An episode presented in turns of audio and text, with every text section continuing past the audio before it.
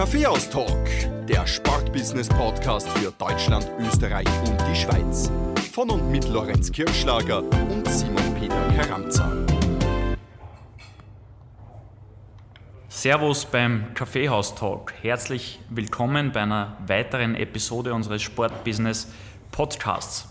Heute ist Harry Gattler zu Gast, der sich in den letzten Jahren vor allem durch seine Verdienste bei den Stadionbauten des SK Rapid und des LASK einen tollen Status im nationalen Sportbusiness erarbeitet hat. Harry, Servus, schön, dass du da bist. Servus und danke für die Einladung und auch ein Servus an die, an die Hörer. Bevor wir so richtig in den Podcast reinstarten, darf ich Harry Gartler, 55 Jahre in wenigen Sätzen, soweit das bei seinem beruflichen Werdegang überhaupt möglich ist, vorstellen. Bis Ende 30 spielte Harry Fußball in der dritten, vierten und fünften Liga in Wien und Niederösterreich. Parallel dazu hat er sich mehrere berufliche Standbeine aufgebaut. Dazu zählen zum Beispiel eine Lehre zum Orthopädietechniker, der Besitz einer Tankstelle, eine eigene Entertainmentfirma oder diverse Managementtätigkeiten im und abseits des Fußballs. Anfang 2000 kamen dann Projektmanagementaufgaben bei Bauprojekten dazu, die schlussendlich in der Projektleitung für das Allianzstadion in Wien und die Lask Arena in Linz gipfelten. Heute ist Harry Projektconsulter für das Institut für Sportstättenberatung mit Sitz in Deutschland. Harry, du bist Urwiener. Mit Wien unmittelbar verbunden ist auch die Liebe zum Kaffee. Daher liegt die erste Frage auf der Hand. Welcher Kaffee darf es sein? Einen schwarzen Verlängerten bitte. Warum einen schwarzen Verlängerten? Ich glaube, bei einem schwarzen Kaffee ähm, hat man den meisten Kaffeegenuss. Früher habe ich ihn getrunken mit Milch und drei Zucker und irgendwann einmal dann habe ich einen Kollegen gehabt, der hat gesagt, probiere mal einen Zucker wegzulassen, den nächsten Zucker und am Ende des Tages da die Milch. Und ich kann es nur bestätigen, ein Kaffee ist richtig gut dann, wenn er schwach. Okay, erste Frage mit Bravour bestanden. Nicht nur deine Kaffeekenntnisse sind wienerisch, sondern du bist auch sonst Wiener mit Leib und Seele.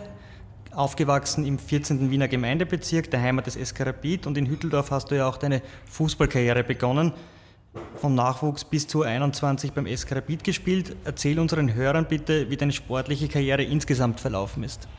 Ja, also grundsätzlich begonnen habe ich bei Slovan HAC, auch im 14. Bezirk, äh, als junger Bursche mit so 6, 7, 8 Jahren. Mein Vater war dort auch Trainer und dadurch war es naheliegend, dort zu beginnen. Irgendwann hat es dann schon einmal Spiele gegen den SK Rapid gegeben, da wurde man auf mich aufmerksam und am Ende des Tages bin ich dann ungefähr mit neun Jahren zum SK Rapid gewechselt und habe dort eigentlich die ganzen Nachwuchsstationen durchgelaufen. Und mit einer Unterbrechung in der U15 war ich ein Jahr bei der Admira im Leistungszentrum Südstadt. Da hat es bei der Rapid damals keine U15 gegeben und das war für mich, für die sportliche Ausbildung, der bessere Weg. Ja, und dann bis zur U21 beim SK Rapid und von dort dann die Stationen, vor allem in Wien und Niederösterreich, über Wiener Neudorf, Ziersdorf, Eichgraben, Duin, Retzda, dann wieder Wiener Neudorf, dann Wacker Wien, wieder in Wiener Neudorf und dann hat es noch Stationen gegeben, wieder bei Retzda, Rapid Amateure natürlich und am Schluss dann bei Leasing Wolfersberg und schlussendlich auch bei Austria 13. Also viele Stationen. Eine Profikarriere wäre nicht möglich gewesen?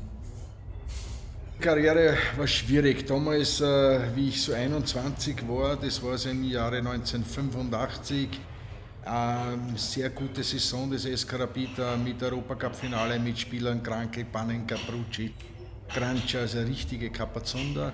Da war es sehr schwer, in die erste Mannschaft zu kommen.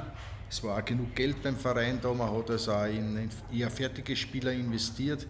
Ähm, ich sage mal, zwei, drei Jahre später wäre es etwas leichter gewesen, aber da war es für mich einfach dann schon zu spät und ja, hat dann nicht zum Profifußballer gereicht. Wobei eines hast du uns jetzt verschwiegen, es hat ja dann in relativ, im, im relativ hohen Alter von 33 Jahren dann doch noch für einen Kurzeinsatz gereicht. Was gibt es da für eine Geschichte aus Salzburg zu erzählen?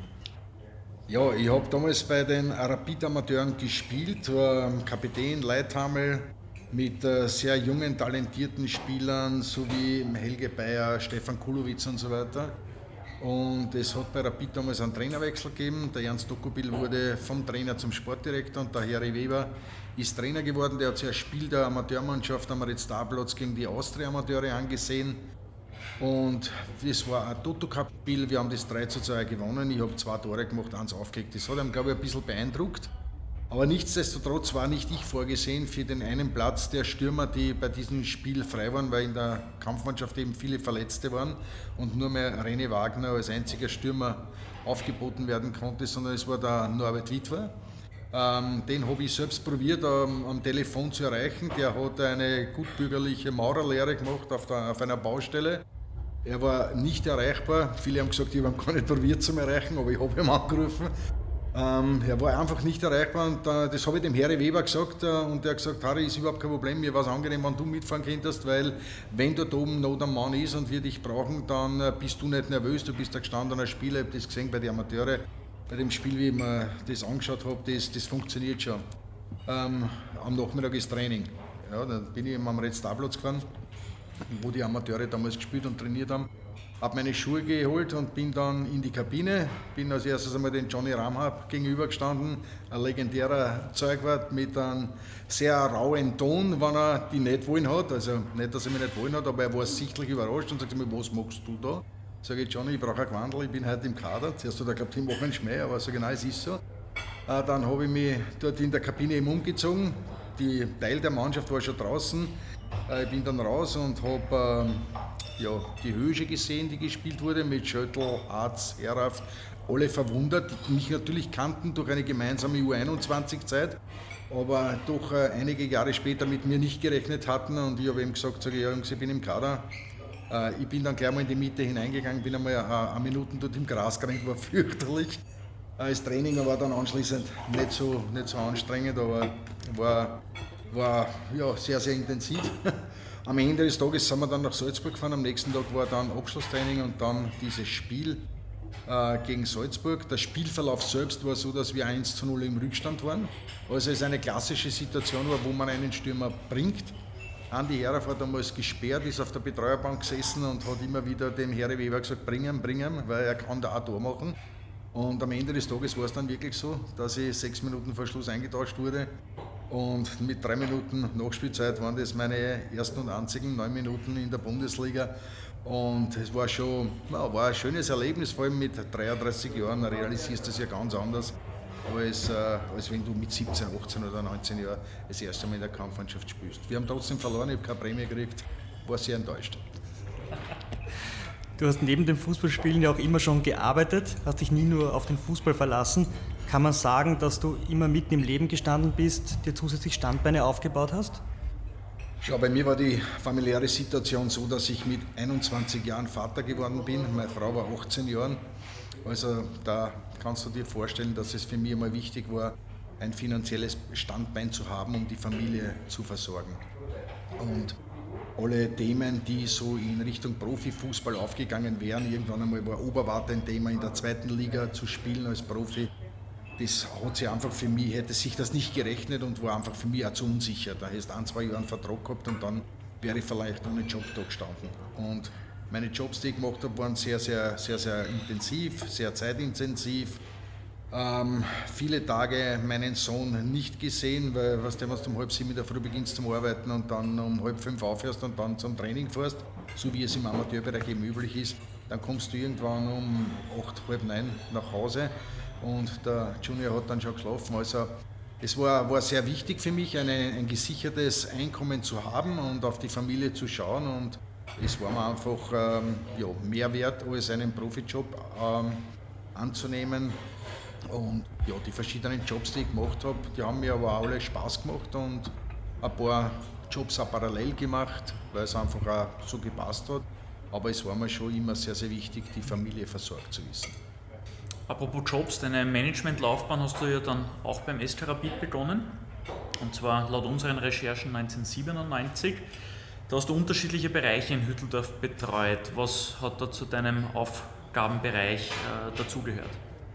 1997 wurde ja die Amateurmannschaft neu gegründet beim SK Rapid und äh, ich habe damals die Möglichkeit bekommen, durch den Trainer Fritz-Fried Müller ähm, nicht nur Spieler und Kapitän Leithammel am und auch außerhalb des Spielfelds für die jungen Spieler zu sein, sondern auch äh, die Organisation für diese Mannschaft zu übernehmen. Ich wollte das immer mehr als irgendwo im Trainerbereich zu arbeiten, habe um das gebeten und damals hat schon dem, den Stefan Ebner gegeben, der im Sportbereich tätig war. Und wir sind dann auch gemeinsam in einem Büro gesessen. Das heißt, ich war am Abend Spieler und untertags parallel zu, zu meinem Tankstellenbusiness ähm, habe ich dann die ganze Organisation für die Mannschaft übernommen. Das haben wir dann ungefähr so drei Jahre gemacht, wo ich dann wirklich bei den Rapid-Amateuren aufgehört habe. Und dann war es einfach so, dass ich wieder weitere Aufgaben übertragen gekriegt habe. Ich war dann im Bereich der Kampfmannschaft schon tätig, habe Lohnverrechnungsarbeiten gemacht, vorbereitende äh, für die Profis, für die Amateure. Wir haben äh, Transfergespräche geführt im Amateurbereich. Ich war für das Leistungszentrum, das war also die Vorstufe der heutigen Akademie, äh, war ich Geschäftsführer ähm, ich habe äh, im Profibereich die Videos geschnitten für einen Lothar Matthäus, der dann irgendwann einmal Trainer geworden ist. Und ja, sehr, sehr vielseitig. Ähm, das war dann bis zum Jahr 2002.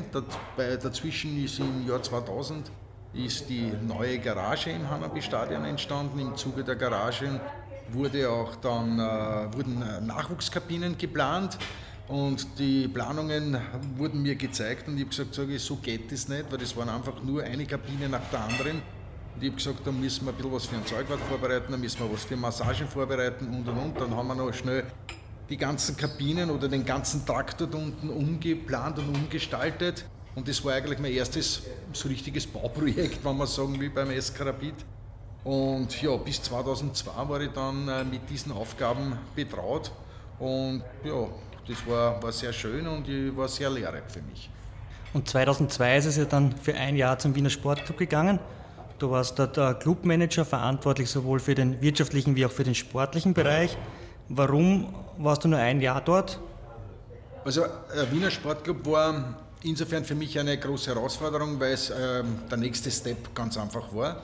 Vom Sportkoordinator beim SK Rapid auf den, auf den Clubmanager eines Zweitligavereins. Der Wiener Sportclub ist damals aus der Regionalliga aufgestiegen und ich habe ein sehr, sehr gutes Gespräch mit dem damaligen Präsidenten Franz Fuchs gehabt, der zugleich Generaldirektor der AXA-Versicherung war.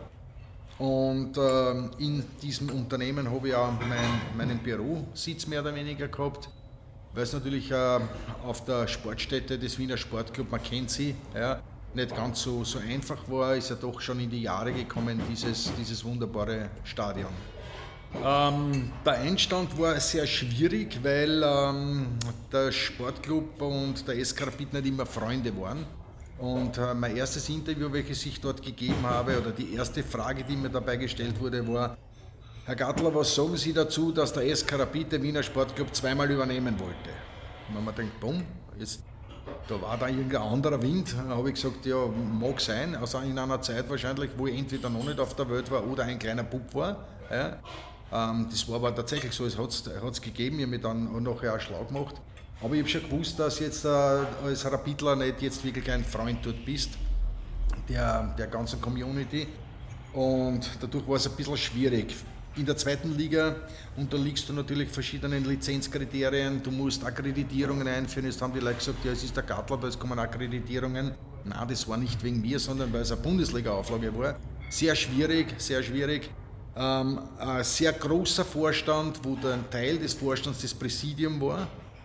Mit dem Präsidium ich sehr, sehr gut zurechtgekommen bin, also mit dem Finanzvorstand, mit dem Kurt Swoboda, der heute ähm, im Präsidium bei der Wiener ist und von der AXA dann auch zur Unica ist, weil die Unica die AXA im Winter 2002 in Österreich übernommen hat. Das hat das Ganze dann auch nicht leichter gemacht. Das heißt, ich habe meinen Arbeitsplatz nicht mehr gehabt in der AXA-Versicherung, sondern ich habe dann von meiner Tankstelle aus im Frühjahr eigentlich den Zweitliga-Club Wiener Sportclub geführt. Und ja, sportlich hat es auch nicht funktioniert. Wir sind dann in Abstiegsgefahr gekommen, obwohl wir eine Lawine von Punkten hatten und niemand mit so vielen Punkten je abgestiegen ist. Aber es hat dann am Ende des Tages nicht gereicht. Warum ich aber dort eigentlich nach einem Jahr aufgehört hat, war eigentlich ähm, ja, sehr naheliegend. Schau, ich habe dann schon zwei Tankstellen.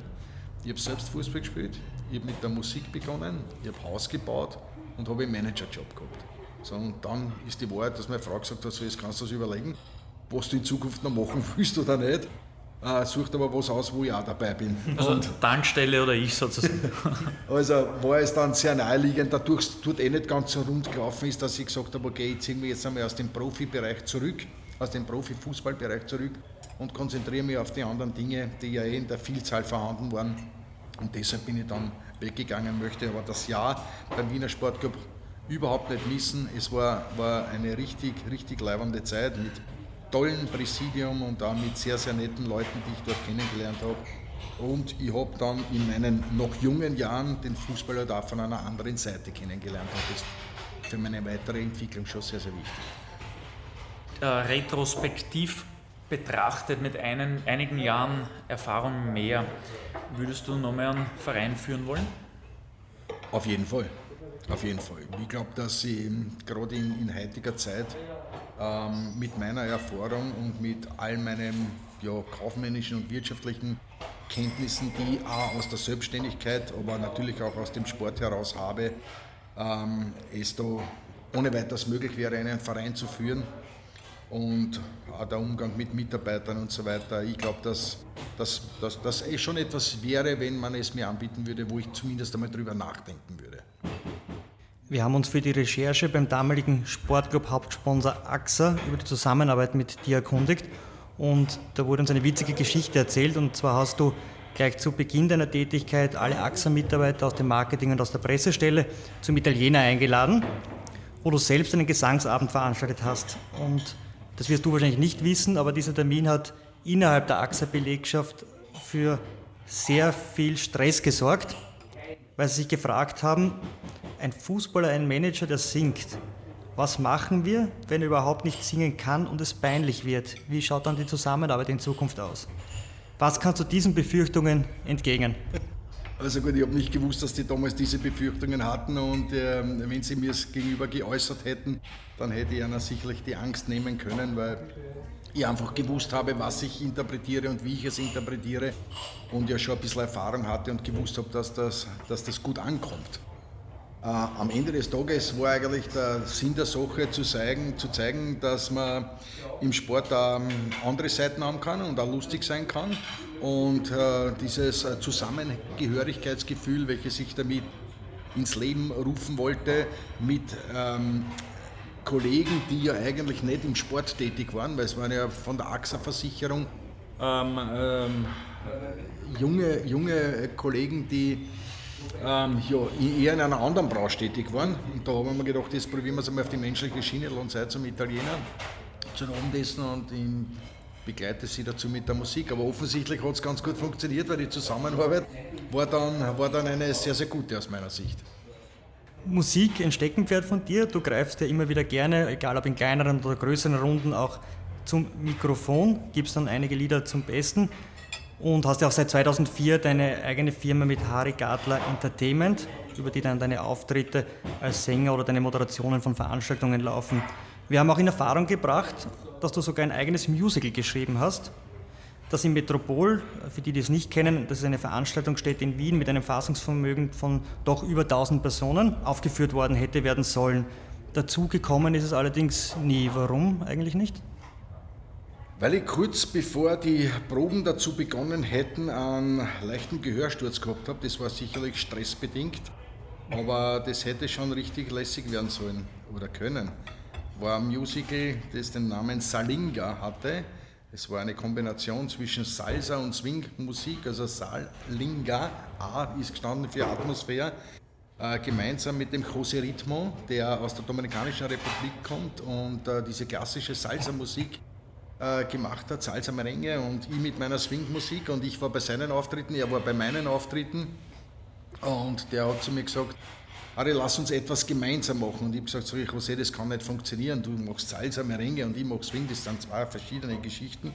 Der hat gesagt, nein, du bist kreativ, denk drüber nach. Und äh, so habe ich dieses Musical geschrieben, das in die 50er Jahre von New York abgespielt hätte, wo er als äh, junger Bursche zu unserem Bandleader gekommen wäre. Ich war der große Star mit meiner Swingmusik. Er hat in der Band dann Aufnahme gefunden äh, als Keyboarder. Dann ist zu einem Crash gekommen meinerseits mit dem, mit dem Bandleader. Dann ist mit dem Jose seiner Musik weitergemacht worden, die schon immer in die Pausen gespielt worden ist. Und am Ende des Tages hat es ein Telefonat gegeben und wir hätten wieder zusammengefunden.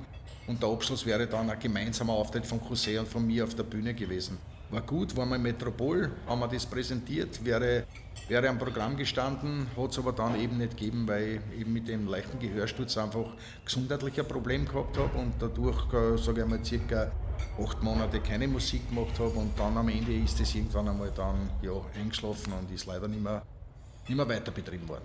Wirst du das Musical irgendwann einmal aus der Schublade holen und aufführen? Boom, keine Ahnung, darüber habe ich mir noch keine Gedanken gemacht. Du hast mich jetzt wieder auf eine, auf eine Idee gebracht. Ich habe die Unterlagen irgendwo noch archiviert, aber ich habe keine Ahnung, äh, ob sie die in der Konstellation das nochmal ergeben kann. Aber es, es wäre eine lässige Sache, mag sein.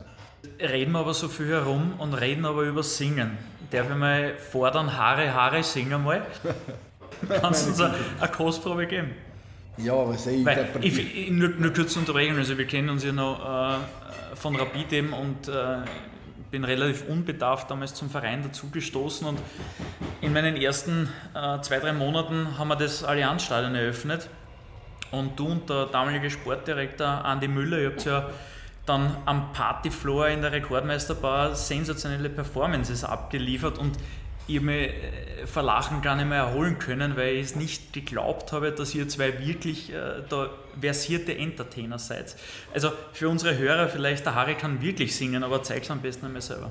Also gut, das ist jetzt etwas, auf das ich gar nicht vorbereitet war, aber so, so gut, auch das gehört bei uns dazu. Aha, so, ein, so, ein, klassisches Lied, welches ich ja sehr gern singe, ist von, von Dean Martin zum Beispiel, Dead Samore und ja, While the moon hit your eye like a big pizza by that's amore.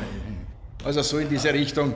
Und, oder Everybody Loves Somebody und solche Sachen. Also ich würde jetzt da mit meinen Gesangskünsten nicht so sehr aufhalten.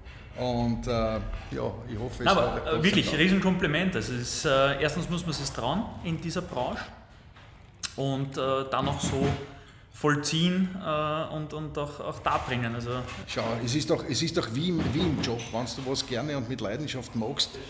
Und gerade in der Musik ist es ja ein, ein extrem hartes Business und ich habe ja nicht von der Musik leben müssen, sondern einfach immer aus Lust und Laune gesungen und wenn du das dann so betreiben kannst, dann funktioniert es auch.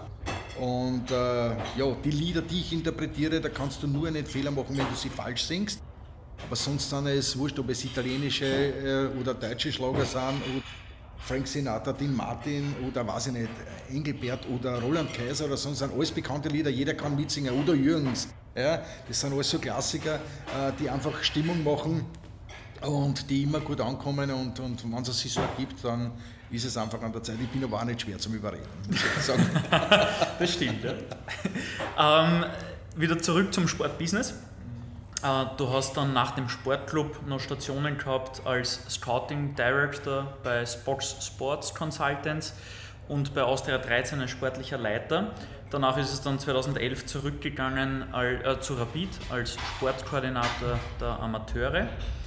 Und zwei Jahre später bist du dann zum Projektleiter des Jahrhundertprojekts Allianzstadion äh, gehievt worden, äh, gekrönt worden, kann man fast schon sagen aus heutiger Sicht.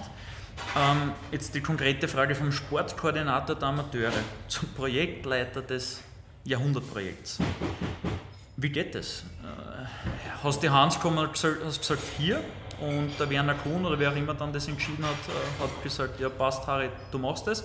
Oder welche Qualifikationen hast du mitbringen müssen?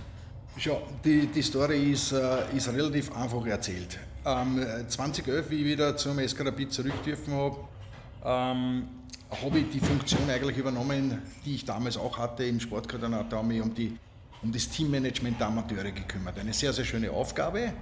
Und im Herbst 2011 ist der Werner Kundan zum Stefan Ebner und zu mir ins Büro gekommen und hat gesagt, Männer, es gibt da die Chance, dass wir für die Sanierung des Hanabi-Stadions eine Förderung der Stadt Wien bekommen.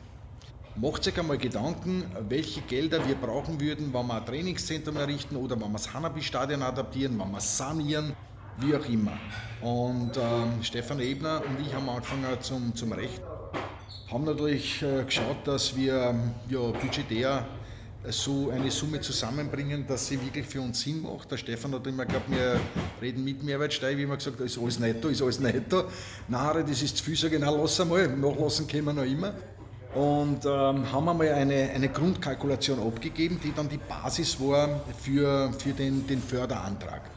Und der Werner Kuhn äh, in seiner unnachrichtlichen Art hat das einfach dann fertiggebracht, dass Ende 2011 der SK Rapid, genauso wie die Wiener Austria, ähm, Förderung bekommt von der Stadt Wien. Ich glaube, das waren so 24, 24,5 Millionen Euro damals jeweils. Und wir haben noch dazu gekriegt die Eigenverwaltung des Hanabi-Stadions. Das war ja immer in der Verwaltung der Stadt Wien und das war, war auch eines der, der, der Elemente des Deals. Ja, und äh, dann hat es diese Förderung gegeben. Im Frühjahr 2012 haben wir dann begonnen im Happelstadion, das Trainingszentrum für die Profis, für die Amateurmannschaft und für die kleinen Nachwuchsspieler zu errichten. Dort habe ich dann schon die Bauleitung gehabt, weil der Werner Kuhn gesagt hat, hast das eh gerechnet auch, du hast ja auch schon ein bisschen was geplant, du kannst es ohne weiteres machen. So, das war, dann war ich schon wieder im nächsten Bauprojekt, ich war offensichtlich immer da, wenn irgendwas zum Bauen war, war ich gerade beim SK Rapid.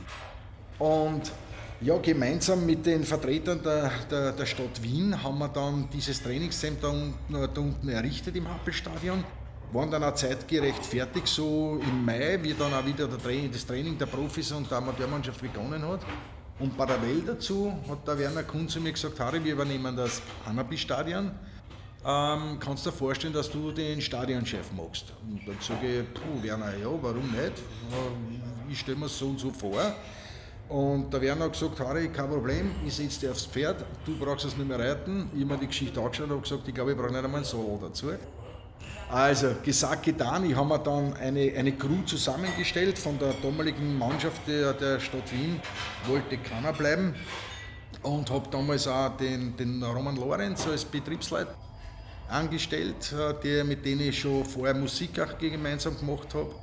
Und das war eine sehr, sehr weise Entscheidung von mir. Aus dem heraus sind dann noch drei, vier Mitarbeiter gekommen und mit 1. Juli haben wir dann das Hanabi-Stadion in der Eigenverwaltung übernommen. Und so bin ich einmal vom, vom äh, Bauherrenvertreter, äh, Trainingszentrum zum, zum Stadionchef geworden mit einer Stadioncrew, mit noch zwei Mitarbeitern in der Verwaltung, weil es doch ein anderer Apparat dann wurde.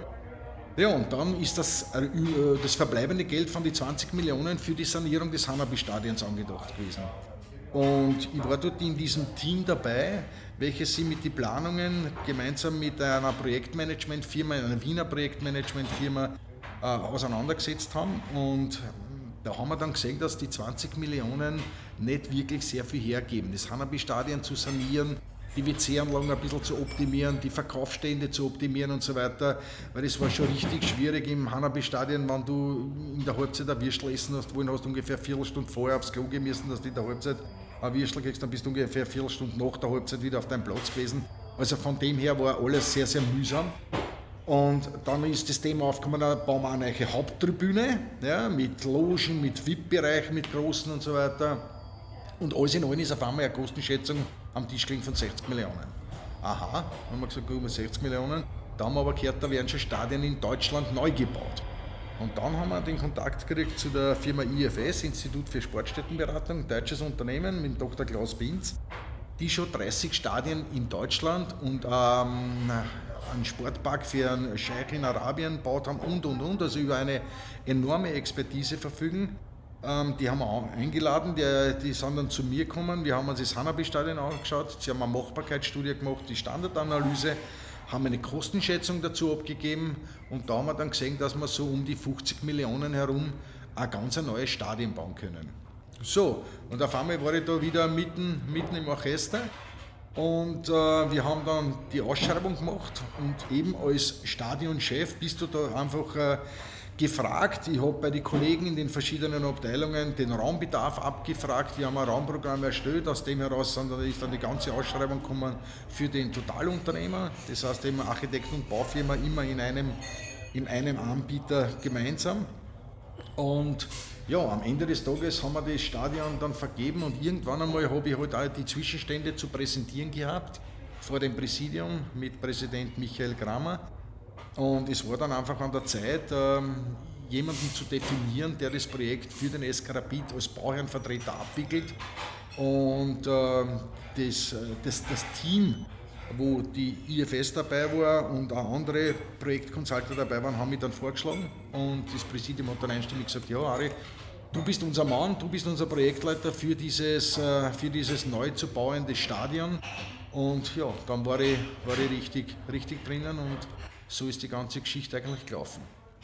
ein Stadionbau unter ständiger Beobachtung der Öffentlichkeit, also eine richtig große Nummer.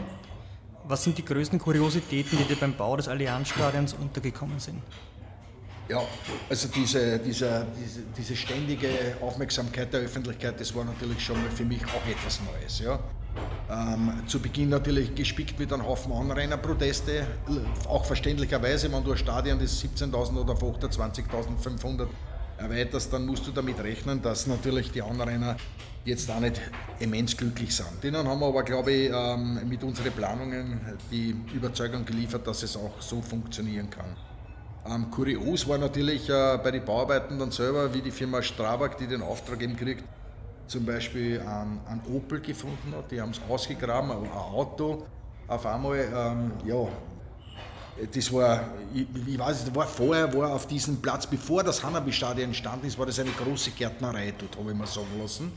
Und irgendwo hat dort einer sein Auto vergraben. Ich weiß nicht warum, aber das war natürlich schon sehr kurios. Weißt du, du denkst dann natürlich schon, wie kommt das Auto da rein? Hat da einer was absichtlich verstecken wollen, vergraben wollen?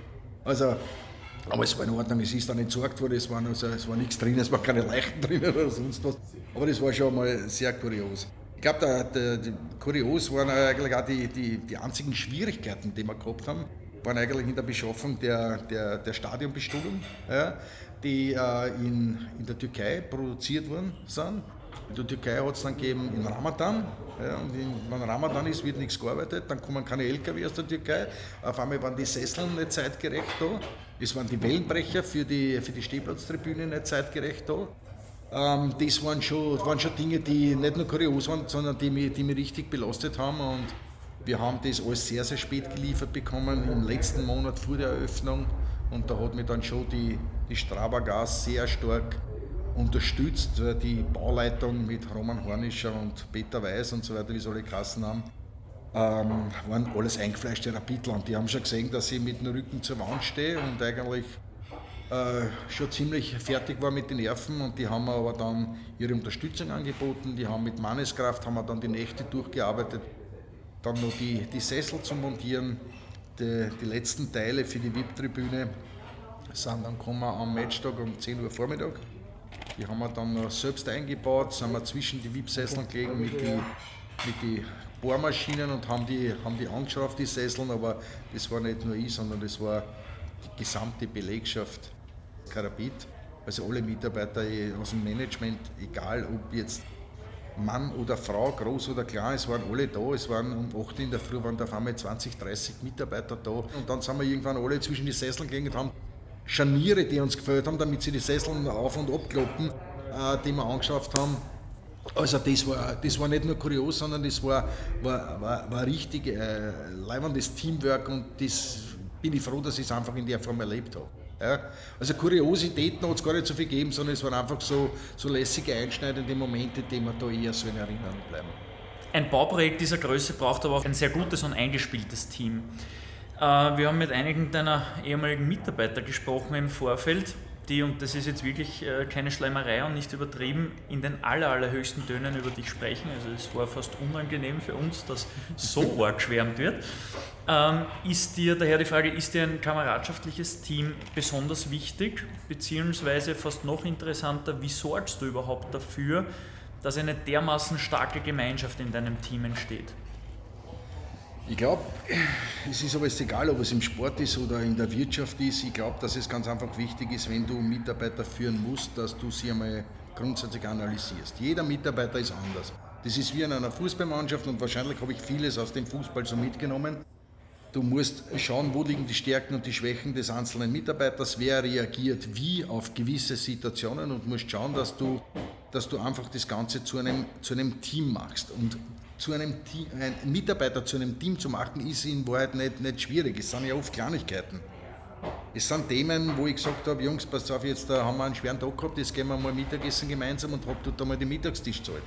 Ähm, wir haben uns dann dort ganz locker ausgetauscht und das hat dann jeden, jeden einfach gefallen und taugt. Ich glaube auch, dass ich immer probiert habe, korrekt zu sein ja, und relativ, relativ selten die Nerven verloren habe. Ja. Und das ist natürlich schon etwas, was du als, als Vorgesetzter oder als Firmenchef schon haben musst, du solltest eigentlich immer, immer vorangehen und du musst ja auch vor deine Mitarbeiter stellen. Ja? Und das, glaube ich, habe ich so, so praktiziert und mir ist jeder einzelne Mitarbeiter schon, schon sehr, sehr wichtig gewesen. Und, und wie das Team zusammengestellt war, äh, mit Martin Zips, mit dem Daniel Horak, äh, vorher war noch die Monika Rossmann, die die es auch nicht leicht gehabt hat mit mir, die auch irgendwann einmal die Maus durch die Gegend geschmissen hat und ich gesagt habe, du, die Maus kann auch nichts dafür. Aber ich glaube, Roman Lorenz, der sein Team im Griff gehabt hat, also wir haben immer geschaut, dass wir, dass wir auf, einer menschlich, auf einer menschlichen Basis zusammenarbeiten. Und was halt nie fehlen darf, und das ist ganz, ganz wichtig, ist einfach der Schmäh. Du kannst heute, ich sage, es hat Situationen gegeben, wo die Mannschaft verloren hat und ich bin einfach singend durchs Büro gegangen und der Managementkollege zu mir gesagt, wie kannst du singen? Ich, warum soll ich nicht singen? Sagt er, die, die, wir haben verloren am Wochenende. Sag ich, ja, die haben verloren, aber ich habe nicht verloren. Meine Mitarbeiter müssen denselben Job machen. Ja, die haben auch nicht verloren. Sag ich, also soll ich jetzt meine Mitarbeiter mit runterziehen, nur weil die erste Mannschaft verloren hat? Der Freilich hat es mir damals verloren haben. Ja, wir haben alle immer gehofft, dass wir jede Woche gewinnen. Aber wer lang genug im Fußball ist, weiß, dass es genug Auf und Abs gibt. Also dann gehst du eben durchs Büro und, und dann, dann habe ich entweder gesungen oder pfiffen oder sonst was. Und habe probiert ganz einfach intuitiv einfach gute Laune, äh, Laune zu erzeugen. Und, und dann haben wir eh wieder arbeiten müssen. Ja, die Arbeit hat uns ja eh keiner, keiner weggearbeitet. Und, und so glaube ich ganz einfach, dass wir im, im Team gemeinsam einen, einen guten Job gemacht haben. Du hast äh, die Person vorhin kurz, kurz erwähnt, nämlich den Martin Zips. Mit dem haben wir im Vorfeld ein besonders ausführliches Telefonat geführt und er war ja jahrelang deine rechte Hand im Stadionmanagement des SK Rapid. Und er erzählt uns immer wieder, dass eines deiner, vielleicht deine aller, allergrößte Stärke war die, die Verhandlung um Preise, also um, um, Kosten, die zu zahlen sind, mit Lieferanten äh, in, in erster Linie. Und er erzählt uns immer ein paar Lieblingsgeschichten. Und wenn ich dir jetzt die Begriffe Wiederbelebungsversuch und Rekordmeisterrabatt rüberwerfe, welche beiden Geschichten fallen dir dazu ein? Ja, schau, grundsätzlich muss man sagen, dass meine Aufgabe als Projektleiter für das Allianzstadion war, zwei Dinge einzuhalten. Das eine war der Termin und das andere waren die Kosten. Ja, und wenn es um die Kosten geht, dann, dann muss man natürlich auch beim Verhandeln ein gewisses Geschick haben. Das habe ich mir sicherlich angeeignet durch meine Jobs äh, in der Reinigung oder auch beim Fußball mal mit Vereinen zu verhandeln. Aber diese, diese beiden Themen, die du ansprichst, äh, die haben eigentlich nur einen taktischen Hintergrund gehabt. Schau, wenn jetzt eine Firma zu uns gekommen ist und hat irgendwas angeboten und ähm, der Preis war zu heiß, ja, also war nicht ideal, dann habe ich die Gespräche meist so eröffnet, herzlich willkommen beim SK Rapid, äh, sage ich, jetzt geht es mir wieder gut. Aha, sagt die, wieso, ist ja Gattel? Ich sage, na, zuerst drüben war im Büro, da hat es mich kurz runtergehauen vom Sessel und um, die Kollegen haben mich wieder beleben müssen. Aber jetzt geht es eh wieder. Ja, warum, Herr Gattel, was ist passiert? Ja, sage ich, hugens du, ich mir gerade in ein Angebot vorher durchgeschaut. Sage ich, da, da, da hat es mich runtergehauen vom Sessel, geh, geh, geh, komm. Nein. Sage ich, schauen Sie, jetzt reden wir mal über das Angebot, sprechen wir das einmal fachlich durch, bevor wir dann zum Preis kommen, aber nur, dass Sie mal wissen, dass da irgendwas nicht ausgeht. Ne? So, also damit habe ich auf der einen Seite die Stimmung ein bisschen gelockert, ja, auf der anderen Seite habe ich zum Ausdruck gebracht, dass es einfach zu viel ist, was sie verlangen. Und im Zuge, ja, dann haben der Gespräche ist eben das, das Angebot durchgegangen worden, fachlich abgestimmt worden und dann sind wir halt wieder zum Preis gekommen und dann habe ich gesagt, sage ich, ja, bei dem Preis ist einmal der Rekordmeisterrabatt nicht drinnen. Wie meinen Sie das? Sage ich, uns, Sie sitzen da jetzt nicht bei irgendeinem Verein, wir sind Rekordmeister, das ist einmal ein Sonderrabatt notwendig. Sag also dann schauen Sie mal, fahren Sie wieder zu Hause und schauen Sie mal, was tun können beim Preis und, und dann, dann, rufen Sie mich wieder an und äh, am Ende des Tages haben wir dann immer eine Lösung gefunden. Und zu einem habe ich gesagt, vergessen Sie nicht den Rekordmeister-Rabatt und dann Mezzo. Sagt er, was, was meinen Sie? Die haben Sie angeschaut, die haben mich angeschaut. Gattel, was meinen Sie? Sag ich, schauen Sie, Mezzo heißt in Italien die Hälfte. Halb. Sage ich, ich habe für den, das war ein Riesenauftrag, ja, ähm, den wir da zum Vergeben gehabt haben. Und ich habe ein Budget gehabt von 1,2 Millionen für dieses Segment. Und die waren bei 2,4, 2,5 Millionen. Ich wusste, das, das kann ich nicht zahlen. Ich wollte aber unbedingt die Firma und habe denen gesagt, nicht so. Also, wenn ich dort einen von der Firma, lachen wir heute noch drüber. Aber am Ende des Tages haben wir so ein Mezzo gekriegt und haben auch die Qualität gekriegt, die wir, die wir wollen haben. Und so wird immer probiert, ein bisschen mit Schmäh, aber trotzdem mit dem notwendigen Nachdruck die, die Preise zu erzielen, um das Gesamtbudget, welches wir gehabt haben, dort von 55 äh, Millionen einzuhalten. Und am Ende des Tages, wenn es da ein Budget 55 Millionen einholst und den Zeitplan einholst, dann, äh, dann kannst du schon einen guten Namen auch machen in den, in den Segment. So, jetzt haben wir geplant, gebaut, gut verhandelt und dann kommt der 16. Juli 2016, die Eröffnung des Allianzstadions. Welche Momente werden dir von diesem Tag besonders in Erinnerung bleiben? Ja, schon. Es war natürlich ein, ein Tag, den alle herbeigesehnt haben. In der Woche vorher äh, beim Trainer, beim Mike Büskens in der Kabine gesessen bin und eigentlich nicht gewusst habe, wo wir wirklich aufsperren können. Also für mich war die, waren die letzten vier, fünf Monate schon extrem. Ich wusste, es fehlen uns dort noch Teile, da noch Teile. Ich habe nicht gewusst, wie das alles geliefert jetzt erst angesprochen, eben die Sessel und so weiter. Ich habe wirklich ein schlechtes Gefühl gehabt, habe wenig geschlafen, zwei, drei Stunden am Tag, war oft um drei, vier Uhr in der Früh wieder im Büro, habe Mail verschickt, wo alle dann glaubt haben, jetzt ist er geisteskrank. Aber der Tag selbst dann, nachdem doch alles so halbwegs funktioniert hat, ja, ähm, war dann ja, einfach eine Erleichterung. Eine Erleichterung nicht nur für mich, ich glaube für alle beim SK Rapid, ja, vom Präsidium angefangen bis über, über die Reinigungskraft. Alle waren froh, dass wir, dass wir das Stadion zeitgerecht eröffnet haben. Und mit diesem Spiel gegen Chelsea war es einfach, äh, ja, war es einfach äh, ein unglaubliches Erlebnis. Ich habe ja da auch singen dürfen, ob das das Rapid Wien Lebenssinn mit der Tornero Musik interpretieren dürfen und war sehr schön und ich habe da ein Zuge dieses Liedes meiner Frau danken können, weil die natürlich schon in den letzten, letzten vier, fünf, sechs Monaten schon sehr viel mitgemacht hat und äh, auf vieles verzichten hat müssen. Aber am Ende des Tages haben wir unser Ziel erreicht und ich war schon richtig stolz darauf, dass wir, dass wir das Stadion so hingebracht haben. Ja. Ich glaube, Stolz ist äh, der richtige Ausdruck. Das war für alle Mitarbeiter beim SK Rapid ein wunderschönes Erlebnis, dieser 16. Juli 2016. Und wie du eh schon gesagt hast, mit Teamwork ist da wirklich ganz, ganz Großes entstanden in Hütteldorf. Jetzt ist das Stadion eröffnet, äh, der Tag ist vorbei. Wie geht es einem dann auch, wenn das ganze Adrenalin nachlässt, der Stress der letzten Jahre abfällt? Ist das ein Loch, in das man hineinfällt? Da schlaft man mal fünf Tage durch. Wie ist es dir dabei ergangen?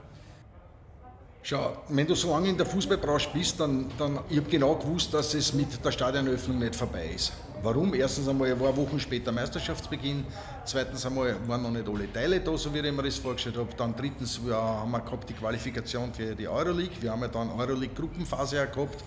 Also für mich war klar, dass es das erste halbwegs Durchschnaufen erst gibt, so im September, wann die erste Länderspielpause ist. Das war mir, war mir relativ klar. Und ich habe ja dann dieses Stadion ja noch zwei Jahre als Direktor Stadionmanagement betreiben dürfen mit fantastischen Mitarbeitern. Und da ist ja sowieso nie irgendwo eine Ruhe. Es waren immer neue Sachen oder du hast dann Dinge verbessern wollen. Wir haben uns auch gekümmert um die, um die Gastronomie im Public-Bereich und so weiter. Ähm, wir haben geschaut, dass das Stadion natürlich äh, in Schuss bleibt. Du hast den einen oder anderen eine oder eine Kleinigkeit gesehen, die du dann noch verbesserst, du nachjustiert hast. Der Roman Lorenz hat mich auch immer auf, auf Trab gehalten, der hat auch immer wieder neue Ideen gehabt und der Greenkeeper, wir haben ja dann Probleme gekriegt mit den Rosen, der, der Rosen hat nicht verwurzelt, wenn sich erinnert. Da hat es dieses Spiel gegeben, glaube ich, gegen Genk, äh, wo der Spieler den Rückpass macht der, der, der Rosen war so aufgerollt, der Ball verspringt sich, geht über den Tor, man seinen Fuß äh, rein. Wir gewinnen die Partie, wir haben alle gratuliert zum zweiten Tor. Sage ich, Jungs, sage ich, ja, schön, ich freue mich, dass wir gewonnen haben, aber stellt euch vor, das passiert bei uns auf der anderen Seite, dann hänge ich wahrscheinlich irgendwo unter Westtribüne. Wobei das, das, die, die noch härtere Kritik war ja eigentlich dann, ich glaube am Ende der Saison, als Rapid, wenn man ganz täuscht, die schlechteste Rasenbewertung bekommen hat oder fast die schlechteste zumindest. Das war eigentlich das Ergebnis aus dieser, aus dieser Rasenqualität, wo wir, wo wir eigentlich in der Stadioncrew ja immer nur das Ziel hatten, zumindest unter die Top 3 zu sein. Das ist das einzige Kriterium, wo du, wo du äh, bemessen kannst, ob du einen guten Job gemacht hast oder nicht. Ähm, wobei mir die Greenkeeper sehr leid getan haben. Ja ähm, weil sie eigentlich nichts dafür haben können. Das, der, der Rosen war, wie wir ihn übernommen haben, und auch im Juli, August einfach stabil. Ja.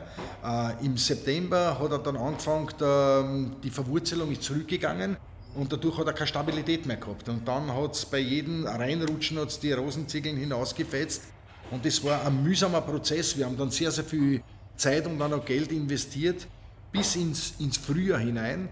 Da haben wir dann ein bisschen Glück gehabt, dass wir glaube ich, zwei Auswärtsspiele gehabt haben und die Meisterschaft äh, ein bisschen später begonnen hat. Das Wetter war dann gut und dann haben wir mit verschiedenen Maßnahmen den, den Rasen so stabilisiert und haben dann im Frühjahr, für die Frühjahrssaison waren wir dann, ich glaube auf Platz 2, was die Rosenqualität hat, aber äh, gesamt gesehen waren wir natürlich nicht dort, wo wir hin wollten. Und dadurch war halt ähm, auch die erste Zeit, was den Rosen betrifft, und du stehst halt immer im Fokus. Beim Rapid stehst du sowieso immer im Fokus. Und ähm, mit den heutigen Themen, mit, mit Fernsehen und so weiter, musst du einfach immer einen perfekten Rosen liefern. Und wenn der auf einmal nicht funktioniert, dann, dann, dann bist du einfach nicht glücklich. Und es war aber auch eine sehr schwierige Zeit. Ja, am Ende des Tages haben wir den Rosen dann wieder so hinbekommen, dass er eben die notwendige Qualität hat, die eines SK Rapid oder eines Bundesliga-Vereins äh, würdig ist. Aber in ein Loch, um auf deine Frage zurückzukommen, in ein Loch sind wir weit nicht gefallen, ja, weil wir einfach immer in irgendwas zu tun gehabt haben. Ähm, gab es nach dem erfolgreichen Projektende Allianzstadion eigentlich Angebote, äh, die an dich herangetragen wurden, egal ob aus dem In- oder Ausland? Also Angebote, um den Job als Stadionmanager oder Stadiondirektor bei anderen Vereinen oder Verbänden anzunehmen? Als, als Stadionmanager äh, eigentlich nicht, aber es hat sehr viele Interessenten gegeben, die sich unser Stadion angeschaut haben. Weil sie einfach wissen wollten, äh, wie wir das Stadion konzipiert haben, wie die Abläufe sind, ähm, wie die Kabinen ausschauen, wie die VIP-Bereiche ausschauen, die Medienbereiche vor allem und so weiter, wie die gastronomische Versorgung im VIP und auch im Public-Bereich ist da waren sehr, sehr viele Vereine da. Und da habe ich schon gesehen, dass, äh, dass das ein, ein Segment ist, äh, äh, wo es nicht viele Experten gibt. Ja. Auf der anderen Seite natürlich die IFS, die Deutschen, ja, die aber dann auch mehr oder weniger mit dem ähm, Eröffnungsspiel dann auch schon langsam weg waren. Und es hat dann ähm, einen Besuch eines Amerikaners geben, der in einem afrikanischen Staat für den Afrika Cup fünf Stadien bauen wollte, der mich gern dabei gehabt hätte. Ähm, ja, am Ende des Tages weiß ich nicht, ob das jetzt überaus gute Entscheidung gewesen wäre. Aber aus dem Ganzen heraus ist dann auch äh, der Kontakt zum, zum LASK entstanden. Natürlich äh, deshalb auch, weil mein Sohn, der René, dort, dort gespielt hat und es hat ja damals auch im Frühjahr ähm, 2017 ein Cup-Spiel gegeben, Rapid gegen den Lask, der Lask damals noch in der zweiten Liga. Und kurios dabei, ähm, Rapid führt 1-0, das ist nicht kurios, aber in der 90. Minute Ausgleich den Lask und der René macht das. Und war für mich natürlich auch schwierig, weil auf der einen Seite hoffst du deinem Burm immer das Beste, auf der anderen Seite schießt du ein Tor gegen deinen Verein.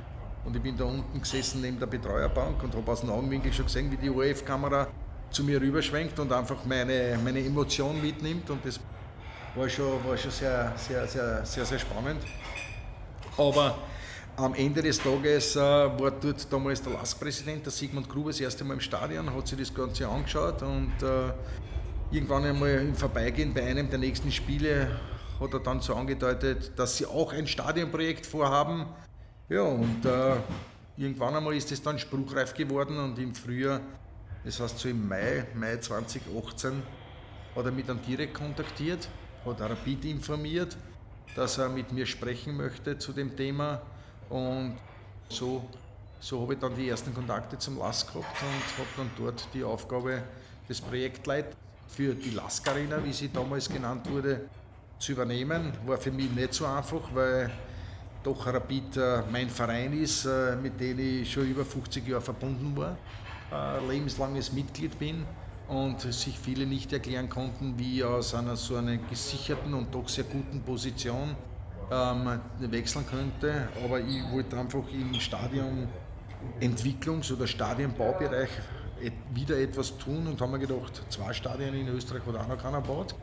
Also warum soll ich das nicht machen? Und die, die Voraussetzungen waren dieselben wie, wie in Wien. Auch mit der IFS im Projektteam war geplant und auch als Totalunternehmer. Also Dinge, die mir schon bekannt waren, wo ich gewusst habe, was auf mich zukommt, wo ich gewusst habe, was ich auch noch besser machen kann. Und deshalb äh, ist dann die Entscheidung gewesen, dass ich eben zum, zum, zum LASK gehe, beziehungsweise beim LASK die Projektleitung übernehme. Und die Projektleitung für die Raiffeisen Arena, wie das neue LASK-Stadion heißen wird, hattest du dann zwei Jahre von 2018 bis 2020 inne.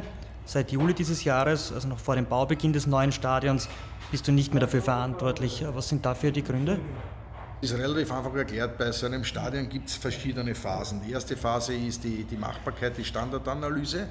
Ähm, die zweite Phase ist die Entwicklung des Stadions. Das heißt, du, du entwickelst gemeinsam mit dem Architekten ein, ein Stadion, eher was die Architektur betrifft und äh, sagt, äh, baut dann natürlich alles, was Raumprogramm und so weiter betrifft, welches wir für die Ausschreibung vorbereitet hatten, äh, baut ein. Und äh, diese Phase haben wir dann eigentlich mit der Baueinreichung per Ende Juni 2020 abgeschlossen. Dazwischen haben wir den Architekturwettbewerb gehabt, den theologischen Wettbewerb. Dazwischen haben wir dann, wie gesagt, innerhalb von sechs Wochen eine Baueinreichung auf die Füße gestellt. Das war eh schon von der Zeit her utopisch und sehr, sehr intensiv. Und ich habe für mich gemerkt, dass das Stadion entwickeln mir am meisten Spaß macht. Ja? Machbarkeitsstudien zu machen und auch Stadien zu entwickeln. Und deshalb äh, war es ja immer klar, dass wir uns noch einmal zusammensetzen, wenn ich sage, da meine ich den Lask, Lask und mich, äh, um darüber zu sprechen, ob ich die nächste Phase des Baumanagement, Bauprojektmanagement auch mitmachen möchte.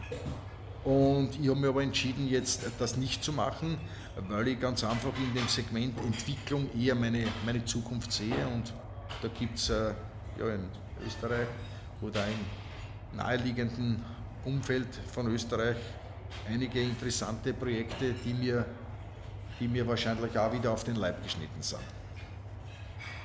Das Allianzstadion war 2016 schon sehr spektakulär und einzigartig in Österreich. Man kann aber, glaube ich, sagen, du hast äh, mit deinem Projekt beim LASK bei der Raiffeisen Arena nochmal den nächsten Entwicklungsschritt auch gesetzt. Also medizinisches Zentrum ist geplant, Kindergarten, glaube ich, ist geplant. Also es wird äh, dort noch breiter gedacht. Was sind aus, aus deiner Sicht die drei Highlights ganz kurz aufgezählt, die die neue Raiffeisen Arena im, im Vergleich zu anderen österreichischen Stadien deiner Meinung nach bietet? Also ich glaube einmal, die Architektur unterscheidet sich einmal grundsätzlich. Das ist dem Architekten richtig gut gelungen. Ja, ähm, ja all die Einrichtungen, die du angesprochen hast, äh, sind jetzt äh, Elemente, die zu einem Stadionbetrieb dazukommen können. Meine, ein Kindergarten gehört immer dazu, aber es muss vielleicht nicht so groß sein, wie er in Linz geplant ist. Der medizinische Bereich, der ja auch für die Allgemeinheit äh, gedacht ist, ist ein sehr, sehr, sehr, sehr gutes äh, Element. Aber grundsätzlich glaube ich, dass äh, der geplante Tunnel Club, ein, ein, ein, ein Club, ein VIP-Bereich, äh, wo du ähm, direkt die Spieler siehst durch eine Scheibe, wo sie dich natürlich nicht sehen, ähm, äh, beim Hinausgehen auf das Spielfeld und so weiter äh, schon, schon siehst, das ist etwas, was es in, ja, bei Tottenham, glaube ich, gibt in London, aber in Österreich schon gar nicht und ich glaube in Deutschland auch nicht. Also ein, etwas ganz Neues, Tolles, das wird sicherlich sehr, sehr gut ankommen. Ähm, ich glaube, wir haben auch ein Stadion entwickelt, das von den Abläufen her richtig gut organisiert ist. Damit meine ich, äh, wann die Spieler ankommen, sie kreuzen sich in keiner Phase mit den Medien, die Medien kreuzen sich nicht mit VIP-Gästen. Das sind schon alles Elemente, die du in einem Stadion, in einem modernen unterbringen musst, was mitunter nicht ganz so einfach ist, wir aber dort gut gelöst haben auch die Zugangsmöglichkeiten, auch mit den, äh, mit, im Public-Bereich, mit den Lösungen, die wir gefunden haben. Also es sind schon, sind schon einige Dinge, die, die dort richtig lässig werden und ich bin 100% überzeugt, dass wenn dieses Stadion so gebaut wird, wie wir es entwickelt haben, also in Europa im 20.000er Segment, einfach ein, ein unglaublicher Benchmark. Vergleich Rapid-Lask. Äh, wie unterscheiden sich die beiden Vereinsstrukturen bei Entscheidungsprozessen zwischen den beiden Clubs? Du, es ist, es ist, ähnlich, es ist ähnlich gelagert. Beim SK Rapid hatten wir ganz klar ein, ein Budget, eine Budgetvorgabe. Ja. Ähm, beim, beim LASK ist es jetzt so, dass man hier ein bisschen einen anderen Weg geht, also die Einzelvergaben machen, dadurch erst ein, ein tatsächliches Budget entstehen wird, an dem jetzt auch nach meiner Zeit gearbeitet wird. Das war eigentlich der, der wesentlichste Unterschied. Ansonsten ähm, bist du immer sehr froh, wenn du als Projektleiter so agieren kannst, wie du, wie du möchtest. Und in der Entwicklungsphase war das, war das sicherlich auch ein sehr angenehmes, wenn auch ein sehr intensives Arbeiten. Wo siehst du persönlich deine Zukunft? Liegt im Sportstättenbau oder vielleicht auch in einer Vereinsführung? Du hast gesagt, das würde dich schon nochmal reizen, auch einen Verein wie damals den Sportclub zu führen.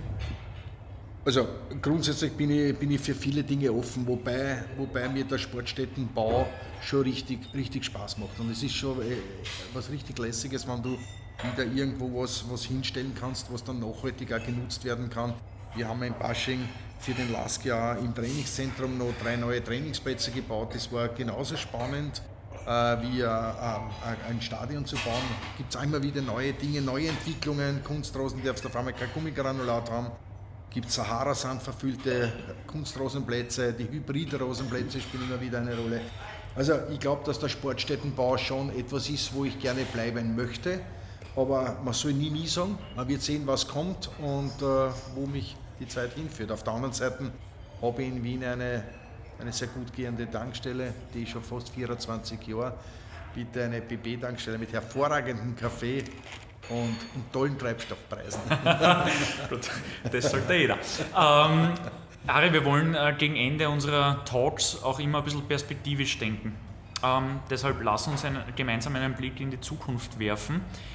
Was muss aus deiner Sicht ein neu gebautes Stadion in den nächsten fünf Jahren können, beziehungsweise, beziehungsweise welche neuen Ansprüche sollte es erfüllen?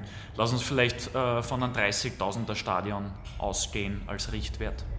Gut, der 30.000er Stadion, schau, grundsätzlich ist es so, dass du ganz einfach heute für die, für die Nachhaltigkeit viel tun musst. Ja. Kein Stadion auf der Welt, außer vielleicht dort, wo irgendwelche Oligarchen dahinter sind, kannst du ein Stadion eigenfinanzieren. Du brauchst also immer irgendwo die öffentliche Hand dazu und wenn du die öffentliche Hand dabei hast, ist es noch mehr notwendig, dass du in die Nachhaltigkeit investierst bzw. etwas planst. Da fange ich auch bei der Photovoltaik die du auf ein Dach hinaufgeben äh, solltest, wo du in Batteriespeicher die gewonnene Energie hast, die du dann wieder im Stadionbereich einsetzen kannst. Gerade heute, wo so viel im, äh, im, im Rasenbereich sich abbildet mit künstlicher Belichtung, kannst du dir hier enorm viel Geld ersparen. Du kannst mit der Erdwärme arbeiten, wenn es die, wenn es die Möglichkeiten gibt. Du musst schauen, dass du viel äh, in, in der E-Technik, das heißt die ICE-Tankstellen und so weiter bringst. Also da mal ist auf jeden Fall ein Segment zu setzen. Du musst ganz einfach schauen, dass der Komfort im Stadion passt, dass die Leute sich wohlfühlen. Und da rede ich nicht nur um die VIP-Gäste, sondern auch ganz einfach auch im Public-Bereich. Du musst in der Kulinarik etwas tun. Ja. Es genügt heute nicht nur, ähm, weiß ich nicht, Würsteln und ein Bier anzubieten. Du musst schauen, dass du im gesunden Segment etwas tust. Ja, ist äh, Salate oder sonst, das haben wir ja im Allianz-Stadion auch gemacht. Äh, und, und haben auch äh, die Kioske dementsprechend in, in Linz vorbereitet. Also das sind, glaube ich, ganz einfach Dinge. Die Leute müssen sich wohlfühlen und sie müssen das Gefühl haben, dass sie mit der ganzen Familie ins Stadion gehen können. Und das sind, äh, wenn du das in der Stadionplanung, im Entwurf oder im Design ähm, ganz einfach so berücksichtigst und einen vernünftigen Architekten hast, der auf dieses Thema auch aufspringt, dann, dann, dann glaube ich, ist das in der Zukunft äh, sehr, sehr wichtig, damit die Leute wirklich wieder ins Stadion kommen oder einfach vermehrt ins Stadion kommen. Harry, für unsere Hörer, welche Tipps hast du für sie bereit, damit auch sie ihre beruflichen Träume im Sportbusiness verwirklichen können? Ich glaube, Sportbusiness oder Business allgemein. Ich glaube, es ist ganz einfach wichtig, in, in, in seinem Job ganz einfach einmal Leistung zu erbringen, bevor man irgendwas fordert. Und wenn ich sage fordert, dann denke ich, dass man sich nicht zu schade sein sollte, wenn man merkt, es wird irgendwo ein Job frei oder es ist ein Job vakant, also entsteht ein Job, einfach aufzuzeigen. Einfach aufzuzeigen und sagen, du Chef oder Herr Direktor oder Präsident, ich glaube, ich wäre für diesen Job der richtige Mann, weil ich das und das kann und ich stelle mir das so und so vor. Ähm, ich habe diesen Weg einige Male beschritten und bin eigentlich damit sehr, sehr gut gefahren. Wenn du heute nur darauf wartest, bis irgendwer sagt, du hast vielleicht mein Mann, dann kann es vielleicht auch schon spät gewesen sein ja, dann ärgert man sich im Nachhinein darüber, dass man irgendwann einmal nicht drüber geredet hat. Ja? Also ich glaube, man, man, darf nicht immer alles dem Zufall überlassen, wie es oft im, im, Leben kommt, sondern man muss schon etwas dafür tun. Aber die Basis, um sich irgendwo auch vielleicht für einen Job zu interessieren oder ins Spiel zu bringen, ist ganz einfach, du musst einmal Leistung gebracht haben. Ohne vor einer Leistung geht gar nichts, weil nur auf schöne Reden gibt da niemand einen Job. Und das ist aber egal, ob es im Sportbusiness ist oder in der Wirtschaft oder wo auch immer. Ähm, aber das ist ein Weg, den, den ich jungen Leuten auch empfehlen würde. Nicht nur zu warten, ob sie irgendwer für die interessiert, sondern einfach zu sagen, ich bin da und denkt einmal drüber nach, ob ich nicht der Richtige war. Wenn du auf deine Business- oder Sportbusiness-Laufbahn zurückblickst, welche, sagen wir mal, drei Personen haben dich am, am meisten geprägt? Naja, zum einen einmal sicherlich der Werner Kuhn, der damals Manager beim SK Rapid war, dann General Manager war, der mir sehr, sehr viel Vertrauen entgegengebracht hat und mir eigentlich äh, äh, frei werken hat lassen, auch wenn er alles hinterfragt hat und immer alles wissen wollte. Aber am Ende des Tages habe ich ihn so weit überzeugen können, dass der Weg, den ich eingeschlagen habe, auch der richtige ist. Ähm, zum Zweiten natürlich äh, Stefan Ebner. Stefan Ebner, die, mit dem ich äh, seit 97 zusammengearbeitet habe und dem ich unendlich dankbar bin, dass er mich 2011 wieder zum SK Rapid zurückgeholt hat. Das ich ihm nie vergessen. Sicherlich äh, die Präsidenten, ja, Michael Kramer auf der einen Seite, ähm, beim SK Rapid, der im Zuge des Stadionprojektes mir sehr, sehr viel Vertrauen entgegengebracht hat. Und natürlich, ja, jetzt am Schluss äh, Sigmund Gruber beim LASK, auch ein, ein anderer Typ eines Präsidenten, der ja extrem aktiv ist, ja, und ähm, eine, andere, eine andere Art und anderen Zugang hat zu verschiedenen Themen, wo ich aber auch das ein oder andere für mich mitnehmen habe können. Zum langfristigen Erfolg gehört auch das Wegstecken von Rückschlägen und das Lernen aus Fehlern. Welche Entscheidungen würdest du heute so nicht mehr treffen? Da gibt es wirklich nicht viel. Ich muss ehrlich sagen, ich bin, ich bin mit, mein, mit meiner Entwicklung, mit meinem Leben sehr, sehr, sehr, sehr zufrieden. Eine meiner gescheitersten Entscheidungen war sicherlich, dass ich meine Frau geheiratet habe, weil mir die sehr viel Kraft gegeben hat und mich sehr, sehr viel unterstützt hat, auch schon in jungen Jahren. Und im Sport selber habe ich nicht viel falsch gemacht. Dass ich nicht Profifußballer geworden bin, meine Güte, das ist so. Damit kann ich aber wirklich gut leben, weil ich habe mit 33 Jahren schon Selbstständigkeit angefangen, wo andere Profifußballer vielleicht nicht einmal noch fertig sind mit ihrer Karriere und dann nicht wissen, was sie tun sollen. Ähm, ich habe im Sport äh, durch verschiedene Konstellationen ganz einfach äh, sehr, sehr viele Möglichkeiten bekommen, die ich heute auch wieder so nutzen möchte. Also ich kann wirklich nicht sagen, dass ich, dass ich irgendwo, dass ich da was falsch gemacht habe. Mir hat es richtig taugt und, und ich bin froh, dass mein, mein Leben sowohl im privaten wie auch im beruflichen Bereich so verlaufen ist, wie es jetzt, wie es jetzt gelaufen ist. Und die gegenteilige Frage, auf welche Entscheidungen bist du vielleicht besonders stolz? Besonders stolz bin ich, dass ich meine Frau geheiratet habe, das habe ich schon erwähnt. Das ist jetzt keine Schleimerei, aber sie ist eine sehr, sehr wichtige Person in meinem Leben.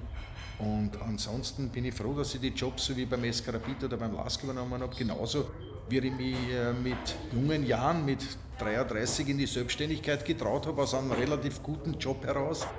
Ja, ähm, die Selbstständigkeit, die mir doch auch wieder die Möglichkeit gegeben hat, das eine oder andere nebenbei zu machen. Und am Ende des Tages äh, ja, stolz Stolz bin ich auf meine Kinder, die ja auch mitten im Leben stehen und, und auch mit Fußball verbunden sind. Also ja, alles gut. Ich bin sehr, sehr zufrieden. Harry, zum Abschluss des Kaffeehaus Talk haben wir heute eine neue Kategorie. Sie nennt sich Word Rap. Ich glaube, du weißt, worum es geht. Du bekommst von uns immer zwei Begriffe. Wir kriegen von dir bitte eine kurze und prägnante Antwort dazu. Ich darf beginnen. Allianzstadion oder Raiffeisen Arena? Allianzstadion, weil es einfach ein Stadion ist, welches schon, äh, schon fertig ist und uh, wo man sich darunter was vorstellen kann. Die Raiffeisen Arena ist noch, ist noch zu bauen, aber wird sicher auch lässig. So, das war zum Aufwärmen. Jetzt geht es ans Eingemachte. Frank Sinatra oder Adriano Celentano? Frank Sinatra. Gut. War nicht so schwer, ne? Tafelspitz oder Käsegreiner? Tafelspitz. Naturrasen oder Hybridrasen? Mittlerweile Hybridrasen, weil ich die, die Vorteile des Hybridrasens gerade in Linz jetzt sehr, sehr schätzen und kennengelernt habe. Fantribüne oder VIP-Tribüne? Beides was für sich. Hat beides was für sich. Obwohl, äh, da sind wir wieder beim Käsegreiner, das Käsegreiner mir oft äh, besser schmeckt als, als, als äh, sagen wir, ein Lachs oder, oder sonst irgendwas. Aber es gehört beides zu, zum Stadion dazu. Edeltechniker oder Kämpferherz? Kämpferherz. Karaoke-Abende oder Stadionkonzerte? Karaoke-Abend ist immer lässig, ist immer lustig, wenn alle singen. Nicht nur, wenn ich singe, weil dann können endlich alle auch singen und dann ist immer viel Spaß. Hightech-Arena oder Fußballtempel? Ja, eine schwierige Frage, weil ein Fußballtempel muss heute auch gewisse, gewisse Ausstattung haben und, und die modernen Stadien gehen schon eher so in die, in die Hightech-Geschichte. Aber ich glaube, der, der richtige Mix ist entscheidend dass man äh, gute Stadien für den jeweiligen Verein, so wie der die Anforderungen hat, auf die Füße stellt. Kaffee oder Tee? Kaffee, ganz eindeutig. Harry, wir sind leider schon am Ende unseres Kaffeehaus-Talks angekommen. Danke für das kurzweilige Gespräch. War super, dich als Gast hier zu haben. Und wir freuen uns auf jeden Fall schon auf weitere Gespräche mit dir, auch abseits unseres Podcasts. Ich bedanke mich auch für die Einladung. Hat mir wahnsinnig Spaß gemacht und ich kann jeden, der nach mir noch als Gast eingeladen wird, sagen, Einladung annehmen ist ein ganz tolles Gefühl. Das freut uns sehr. In diesem Sinne, Harry, alles Gute und bis bald. Danke, tschüss.